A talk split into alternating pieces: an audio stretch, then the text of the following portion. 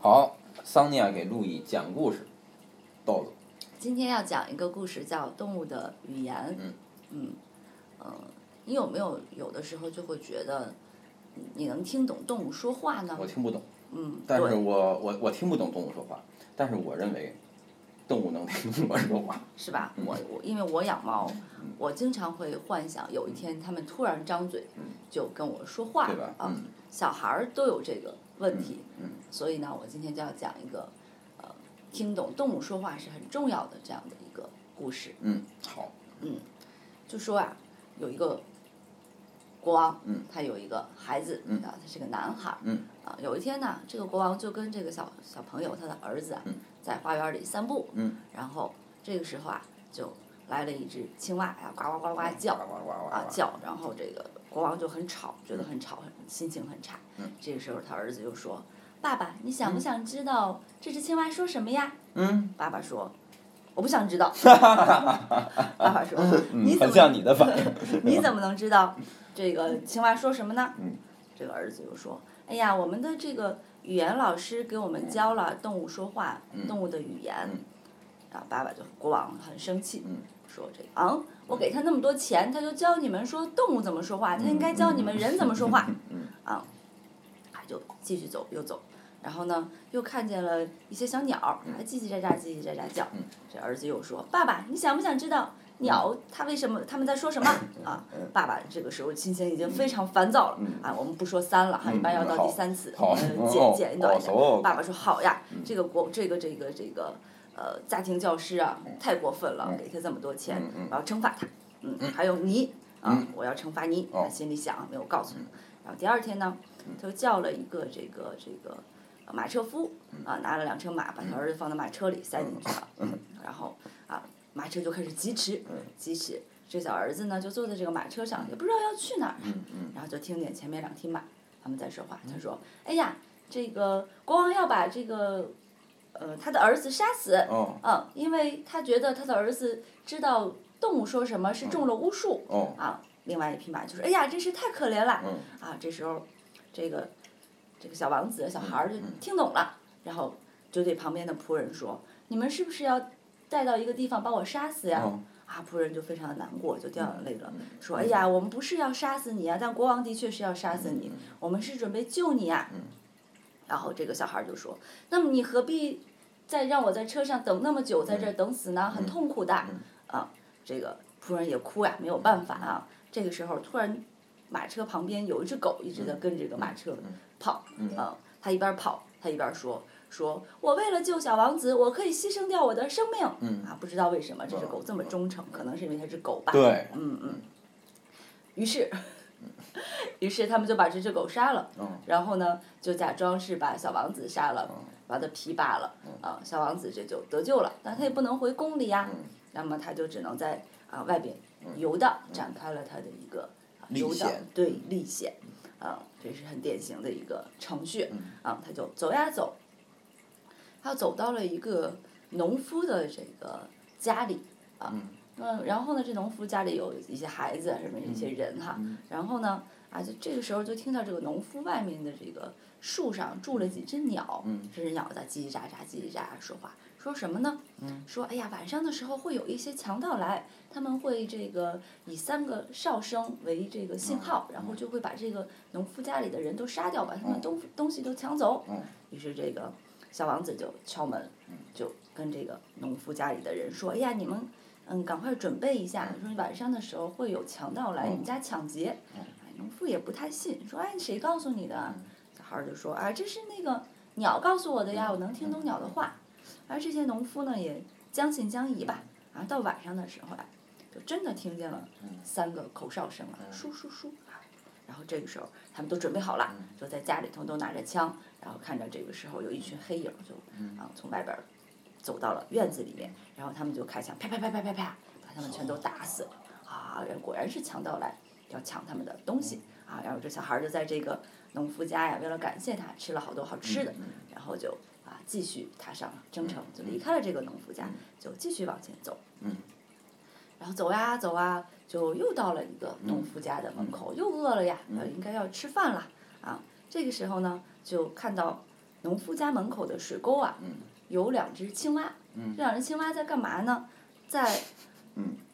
在玩儿一个叫做圣饼的东西。哦你知道什么是圣饼就是耶稣的那个对对对，身体圣饼啊，然后他们俩在抢，其中一只青蛙就说说这个这个圣饼我都保存了这么久了，你不能把它抢走。那个人说你给我给我给我，该我玩儿了啊。然后就说哎呀，自从上去年这个呃农夫家的女儿受到魔鬼的诱惑，把从教堂里拿来的圣饼自己揣在兜里没吃之后，这个圣饼就一直是归我的。然后。另外一个青蛙就说：“他自从他生病之后，你都玩了半六个月了，还不归我玩吗？”啊，啊，这个时候，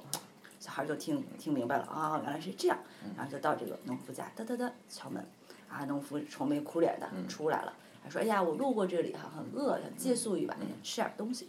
农夫说：“哎呀，也行啊，也行啊，说我这个家里啊有个女儿，嗯已经重病六个月了，现在已经奄奄一息，不行了，还没这两天不知道能不能活过了哈。”嗯啊，这小孩儿说：“哎呀，你别着急，你的这个女儿是不是在这个半年前去教堂的时候，有一个圣饼她没有吃啊？啊，现在上帝惩罚她了。哦你只要让她吃掉一个圣饼，然后好好吃一顿圣餐，她的病就好了。哦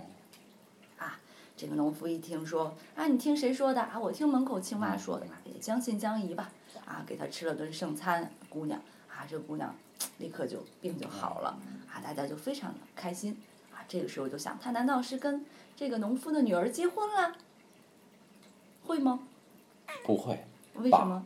因为他是王子啊因。为还没到三嘛，我靠！对对对吧？哦，对对对嗯于是呢，他就在这儿吃了顿饭哈，这个这个带了点干粮，就又离开了这个嗯啊农夫的家里，然后他就走啊走啊走啊走，就来到了一棵大树下面。嗯这大树下面还有两个人儿，两个人，他们在那儿聊天，啊，他们就说什么呢？就说这个这个。哎，我们一块儿去哪哪哪一个城市吧？说现在那个城市啊，在选教皇呢。嗯说这个我们都去试试运气嘛，现在旧的教皇也快死了，嗯啊，我们都去参加选举，啊，这个人就在坐在这儿跟他聊天儿，这时候就又听见树上的鸟又说话了，啊，树上的鸟说你们三个中间会有一个人当教皇，啊，然后那呢，三个人就这树下坐的这三个哦聊天儿的人呢哦，包括这个小王子，啊，啊，小王子就听见了，就想，嗯，也不知道是不是我呀，那想，那我就跟他们一块儿去吧，说不定啊，三分之一的机会嘛，啊，他们就这个这个啊一块儿往这个广场上走啊，走到这个城市里面，到这个大广场上啊，人山人海哈，啊，然后这个说要这个选教皇，啊怎么选教皇呢？就是说啊，会有这个一只鸽子飞到谁的头上，谁就会是新的教皇。果不其然，嗯，这只鸽子呢就飞呀、飞呀、飞，就飞到了这个小王子的头上哦啊，他就成为了新的教皇啊哦，然后大家都这个欢呼啊，什么庆祝他当了教皇。这个时候呢，啊，骑士就应该完了。哦但这个时候还有一个事儿是什么呢？没跟农民的女儿结婚。不对呀、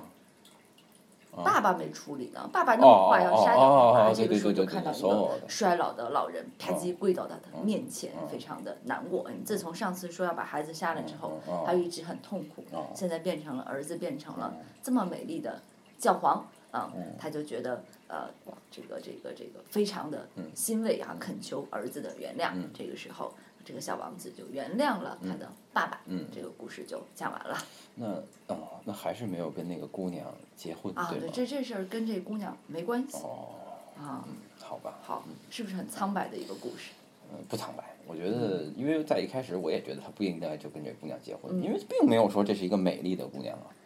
哦，对吧对耶，她并不是一个神奇的公主，也不是说在远方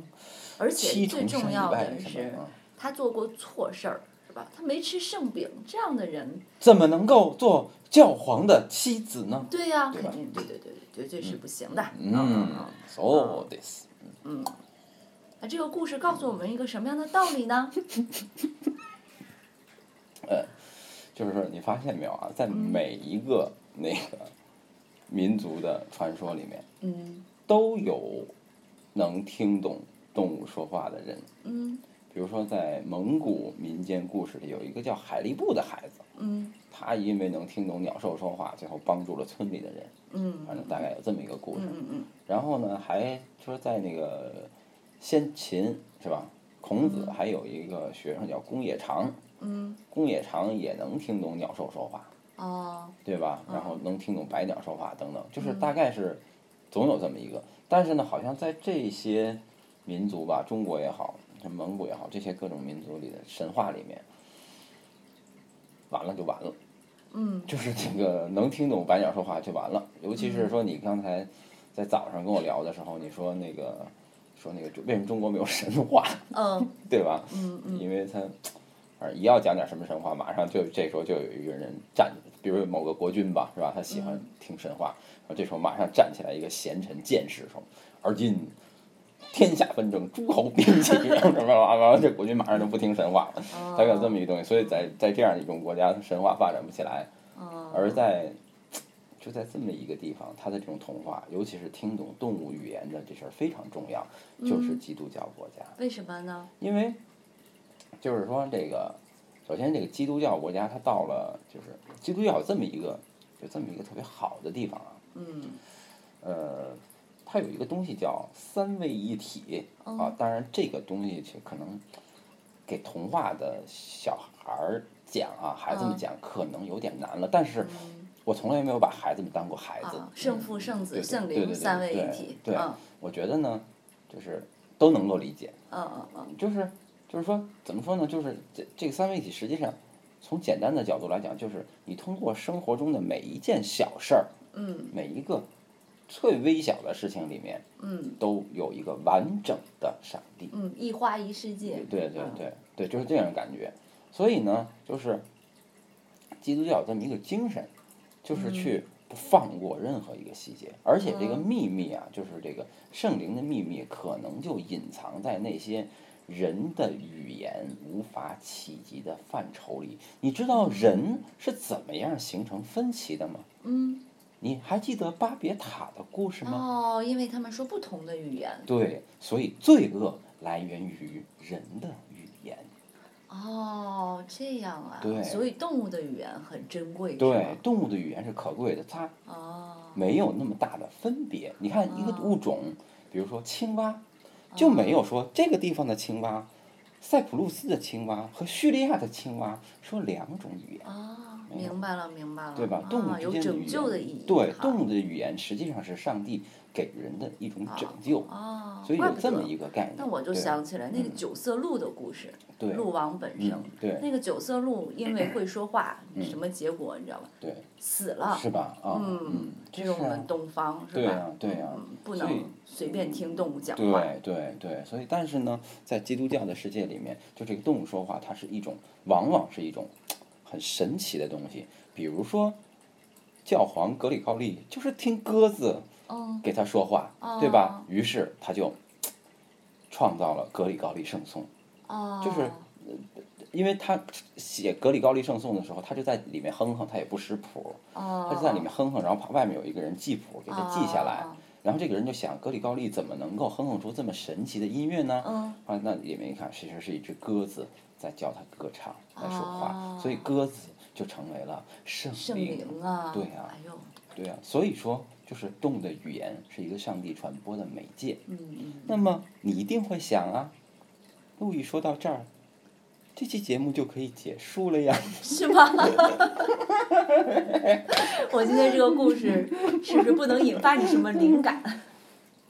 但没有结束，哦，请，嗯还有一件很重要的事情没有说呢，嗯嗯就是嗯，为什么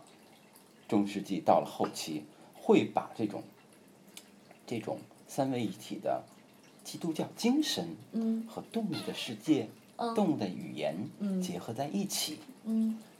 因为在中世纪晚期的经院神学中，嗯流行一种思潮叫亚里士多德主义。嗯嗯嗯它来源于古希腊的哲学家亚里士多德。嗯嗯，我们都知道，亚里士多德曾经是一位伟大的国王的老师。嗯这个伟大的国王就叫做亚历山大。嗯然后呢，他就教亚历山大各种各样的具体的知识。嗯，这些具体的知识好多我也记不住了，嗯，但是是肯我定只有记学住哎 教啊哎动物说话是吗？但是呢，但是我只记住一件事儿，就是他们两个一起建造了世界上最早的动物园。 动物园儿，对，啊，动物园啊把世界上各种的动物都结合在一起，教啊，这个亚历山大说学动物，就是不是，